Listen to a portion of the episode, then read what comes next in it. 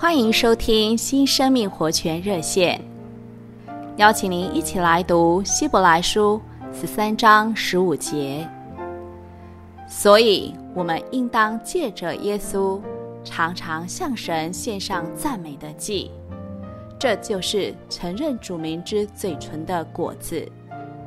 亲爱的弟兄姊妹和朋友们，当我们在平顺中因神的祝福而赞美。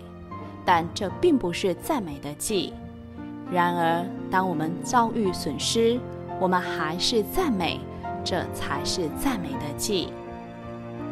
我们向神赞美，不只是在顺利的时候，就是遇到了困难、感觉受伤的时候，更要赞美。我们所遇到的困难，有时候是外面的环境不顺利。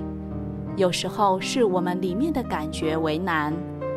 当我们面对人无理的对待、顶撞或没有原因的恨恶、毁谤，心里常是挣扎着饶恕，努力着赦免，但这些都是在自己里面征战。这时候，更好的态度是赞美。你可以这样向主说：“神啊，你所安排的没有错。”你所做的都是好的，你的灵会超越里面所有受伤的感觉，并将这些感觉都变成了赞美。这就是赞美的祭，使你不仅接受主的手，更是歌颂主的手；使你不只接受圣灵的管制，更是赞美圣灵的管制。这样的赞美，让所有的为难都过去了。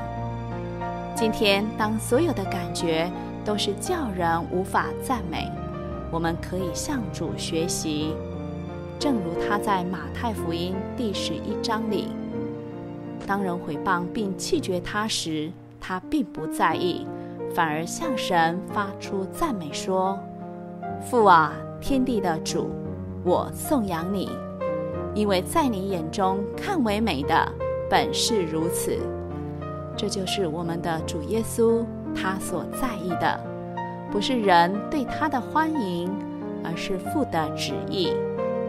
亲爱的朋友，您是不是也因为看见父的旨意而赞美他呢？